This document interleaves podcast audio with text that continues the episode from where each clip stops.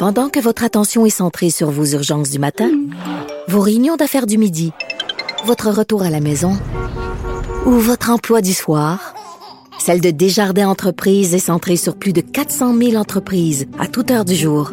Grâce à notre connaissance des secteurs d'activité et à notre accompagnement spécialisé, nous aidons les entrepreneurs à relever chaque défi pour qu'ils puissent rester centrés sur ce qui compte, le développement de leur entreprise.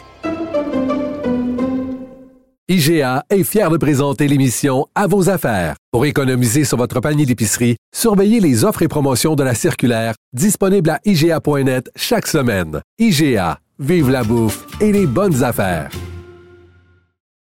Martino, même avec un masque, c'est impossible de le filtrer. Vous écoutez Martino. Cube Radio. Alors, on connaît le tourisme médical. On va dans d'autres pays pour se faire opérer, par exemple. Il y en a pour avoir, bon, avoir des avortements. Là, il y a le tourisme du sommeil. Alors, il y a des hôtels qui se spécialisent justement pour rendre service aux gens qui ont des problèmes de sommeil. Alors, dans ces hôtels-là, euh, on trouve des euh, mélanges d'huile essentielle, des masques de sommeil, une musique particulière qui vous fait endormir, une collection de livres là-dessus le tourisme du sommeil. On va en parler avec le docteur Alex Deshôtels, directeur de la clinique du Centre d'études avancées en médecine du sommeil du CIUS du Nord de l'île de Montréal. Bonjour, docteur Deshôtels. Bonjour, M. Martineau. Je parle aux gens autour de moi, des amis, des proches, des collègues. Je vous dirais que deux personnes sur trois ont des problèmes de sommeil, euh, des problèmes d'insomnie. Euh, J'en suis. Euh, c'est quoi? C'est nos habitudes alimentaires, ce sont les écrans, c'est la pandémie, c'est le stress. Comment ça se fait qu'il y a autant de gens qui ont de la difficulté à dormir? Ouais, d'abord, votre échantillonnage est assez juste. Effectivement, on pense que dans la population générale, à un moment ou à un autre, c'est à peu près 50% de la population qui ont des symptômes ou qui se plaignent de, leur sommeil. De là à dire qu'il y a vraiment un diagnostic formel derrière ça, c'est une autre étape. Mais euh, vous avez raison de dire que la qualité du sommeil s'est dégradée au fil, au fil des ans, encore pire durant la pandémie. En fait, vous savez, depuis les 50 dernières années, en général, dans les pays dits industrialisés, c'est à peu près une heure à une heure trente de sommeil qui est amputé nuit après nuit. Mmh. Donc, et, et ça, c'est vous savez, on n'est pas différent des hommes des cavernes. Donc, on, on, coupe nos heures de sommeil alors que nos besoins sont demeurés identiques à ceux qui chassaient le mammouth. Et euh, je disais, Ariana Huffington, là, la, la, la, millionnaire américaine, celle qui euh, avait parti le Huffington Post, elle a écrit un livre sur le sommeil. Elle donne des conférences là-dessus un peu partout à travers le monde. Et elle, euh, elle dit que c'est la cause de plusieurs, plusieurs problèmes de santé. C'est le sommeil. Et je reviens là-dessus. c'est quoi? C'est à cause des écrans peut-être aussi? On est tous sur nos écrans, puis on le dit que ça, ça, ça nous empêche de dormir comme il faut? Ben, un des problèmes, effectivement, c'est la gestion du temps. sais, maintenant, là, on veut tout maintenant. Euh, on reçoit des notifications sur nos tablettes, nos cellulaires et on doit y répondre immédiatement. Les, euh, les frontières entre le travail, la vie sociale et la vie personnelle sont devenues extrêmement poreuses avec mmh. euh, tous ces appareils-là. Et ce qu'on fait, c'est qu'on ampute notre temps de sommeil. Quand on manque de temps pour le travail, pour la famille, ben on se dit ben on a un 8 heures ou un 7 heures et demie devant nous, ben on va le prendre puis on va faire ce qu'on n'a pas fait ou ce qu'on ce qu'on veut faire à présent. Tu sais, l'humain, c'est la seule espèce vivante qui délibérément se prive de sommeil pour des raisons non vitales. Mhm. Alors ça, c'est une partie du problème. C'est des, euh, des euh, volontairement, les gens vont se priver de sommeil, mais il y a quand même plus d'insomnie. On le voit avec la pandémie, il y a plus de gens qui souffrent d'insomnie, d'insomnie qui peut se présenter par un temps excessif pour s'endormir ou des éveils fréquents au cours de la nuit ou des éveils en fin de nuit. Puis là, la personne, il est 4 heures du matin, elle tourne dans son lit d'un bord puis de l'autre, puis finalement, elle commence sa journée à 4 heures et demie. Ben Donc, l'insomnie, effectivement, on a vu, et ça, c'est pas juste au Canada ou au Québec, c'est partout dans le monde. Euh, la, la pandémie a augmenté nettement, nettement euh, la, prévalence de l'insomnie.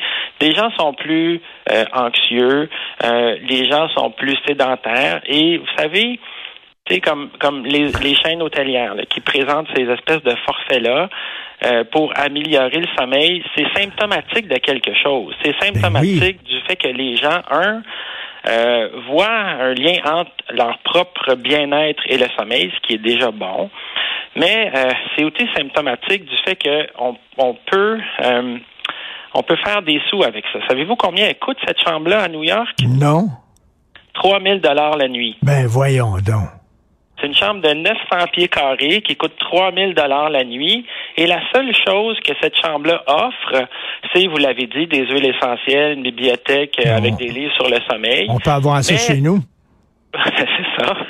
Mais aussi des, un lit qui s'adapte, euh, qui adapte la température avec nos cycles de sommeil.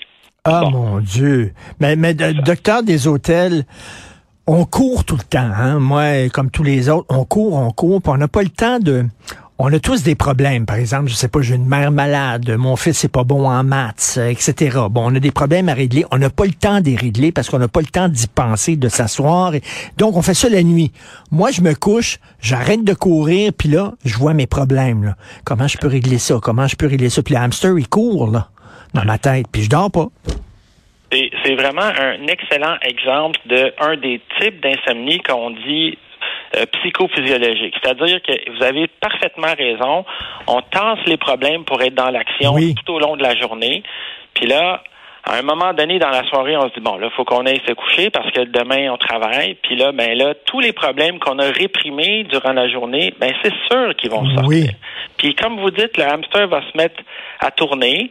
Et là, on va être incapable de s'endormir. Puis qu'est-ce qui va arriver? On va avoir une, frustration de ne pas dormir et la, roue s'enclenche. Là, on va être frustré de ne pas dormir, on va être stressé parce qu'on va être euh, amoché le lendemain matin au réveil et cette roue-là va continuer de tourner. Et ça, c'est exactement la façon dont se chronicise l'insomnie. Ça commence avec euh, des périodes d'insomnie un peu ponctuelles, quelques fois par mois, quelques fois par semaine. Puis là, ben, le cycle embarque et la personne devient un insomniaque chronique. Et vous, est-ce que vous dormez bien? Moi, je dors très bien.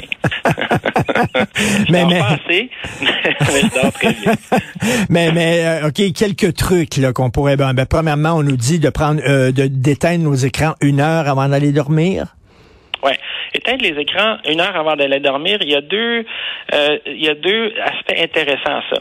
La première, c'est de juste se débrancher soi-même de l'extérieur, de, de limiter les stimuli, de limiter notre attention et de se centrer un peu sur notre propre vie, si on veut, là.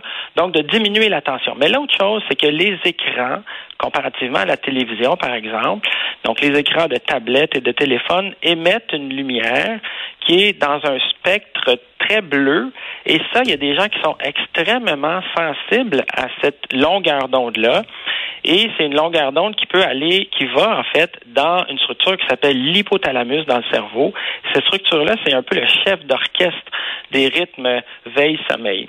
Et donc, pour ces personnes-là qui sont sensibles à cette lumière-là, il peut ça peut décaler de plusieurs minutes, si c'est pas de plusieurs heures, le sommeil. Donc, la première chose, c'est de effectivement éteindre euh, les appareils. Euh, en général, on, on, recommande de se garder à peu près une heure où on fait euh, rien. Et ça, on n'est pas habitué de rien faire. Puis pendant cette période-là, ben ça peut être de la relaxation, ça peut être de prendre un bain, ça peut être d'aller prendre une marche. Et là, on, sans s'en apercevoir, les problèmes qui vont ressurgir inévitablement au cours de la nuit, ben ils vont surgir passivement et notre cerveau va faire une espèce de travail de ménage sans trop qu'on s'en rende mmh. compte. Puis on va avoir une petite solution à un petit problème au retour d'une marche. Moi, moi, j'ai, j'ai, je commence à faire des exercices. Je, vais au gym régulièrement et j'ai arrêté l'alcool. En fait, je prends peut-être le samedi soir deux verres en soupant. Ça a tout changé. Vraiment, je dors comme j'ai jamais dormi. Monsieur Martineau, vous êtes un, prototype parfait d'un insomniaque qui se prend en main. Oui. vous avez raison. Faire de l'exercice physique, le sommeil, là, c'est pas compliqué. Puis les gens, en général, essaient de trouver des solutions complexes à un problème simple.